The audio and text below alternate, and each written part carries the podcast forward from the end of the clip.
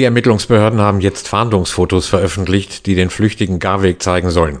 Er und Staub werden als Komplizen von Daniela Klette gesucht, die letzte Woche festgenommen worden war.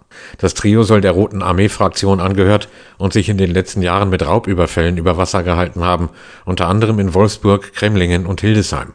Darüber hinaus wird den Gesuchten versuchter Mord vorgeworfen. Die Fotos stammen aus den Jahren 2021 bis 2024, so LKA-Sprecher Philipp Hasse. Nach derzeitigen Erkenntnissen kann nicht ausgeschlossen werden, dass Klette und Garwig in jüngster Zeit Kontakt miteinander hatten. Die Bevölkerung wird gebeten, sich nicht eigenständig an die Person zu wenden und diese anzusprechen. In jedem Fall äh, ist da zwingend der Notruf zu wählen. Äh, darum bittet das LKA Niedersachsen. Zur Herkunft der Aufnahmen machte Hasse keine Angaben. Die Fotos sind auf dem bundesweiten Portal bka.de verfügbar.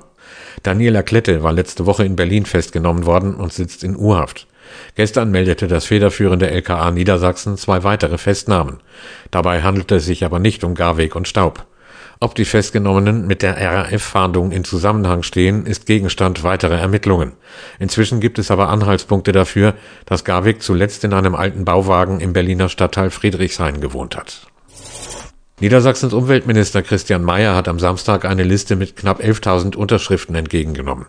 Die Sammeleinwendung richtet sich gegen die geplante Kooperation mit dem russischen Staatskonzern Rosatom bei der Erweiterung der Brennelementefabrik in Lingen. Bund und Land müssten das Projekt stoppen, sagte Bettina Ackermann von der Anti-Atom-Organisation ausgestrahlt. Das Vorhaben öffnet Tür und Tor für Sabotage und Spionage in allen Kernkraftwerken, die von Lingen aus beliefert werden. Der Umweltminister sagte, die Einwände würden gründlich geprüft. Er selbst sehe die Pläne aber ebenfalls kritisch. Vor dem Hintergrund des russischen Angriffskrieges auf die Ukraine stoße die enge Beteiligung von Rosatom zu Recht auf erhebliche Bedenken, so Meyer. Vertreter des Betriebsrats und der zuständigen Gewerkschaft IGBCE haben sich dagegen für die Zusammenarbeit mit dem russischen Staatskonzern ausgesprochen. Bis gestern lief eine Öffentlichkeitsbeteiligung zu diesem Thema. Ein Ergebnis liegt noch nicht vor. Die Landesregierung hat ihr Ziel bekräftigt, die Erstaufnahmeeinrichtungen inklusive der Notunterkünfte auf etwa 20.000 Plätze aufzustocken. Eigentlich sollte diese Marke schon im letzten Jahr erreicht werden. Aktuell stehen rund 17.000 Plätze zur Verfügung. Nach Angaben der Landesaufnahmebehörde waren davon Ende Januar knapp 6.000 belegt. Wie viele Geflüchtete in diesem Jahr ins Land kommen, könne nicht zuverlässig prognostiziert werden, erklärte Innenministerin Daniela Behrens. Sie gehe aber davon aus, dass ähnlich viele Menschen auf der Flucht vor Krieg und Verfolgung sind wie im Vorjahr. Der Aufbau neuer Standorte sei ein mühsamer Prozess, sagte die SPD-Politikerin. Die Bereitschaft, in der eigenen Nachbarschaft Geflüchtete aufzunehmen, sei bei Teilen der Bevölkerung nicht so groß.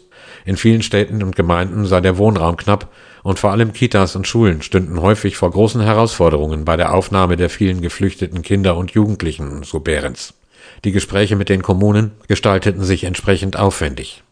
Laut Ministerium kommen derzeit knapp 500 geflüchtete Menschen pro Woche nach Niedersachsen, deutlich weniger als im Herbst 2023. Die landesweite Woche der beruflichen Bildung geht ab heute in ihre sechste Auflage. Bis einschließlich Freitag sind hochrangige Regierungsvertreter in ganz Niedersachsen unterwegs, um vor Ort insbesondere für die praxisorientierte Berufsausbildung zu werben. Kultusministerin Julia Willi Hamburg besucht am Mittwoch unter anderem die Hightech-Werkstatt Protohaus in Braunschweig und die berufsbildenden Schulen in Salzgitter. Nach wie vor bieten viele Betriebe in Niedersachsen freie Ausbildungsplätze an. Nach Angaben der Bundesagentur für Arbeit standen im September 2023, also einen Monat nach Beginn des Ausbildungsjahres, landesweit noch fast 37.000 unbesetzte Lehrstellen zur Verfügung.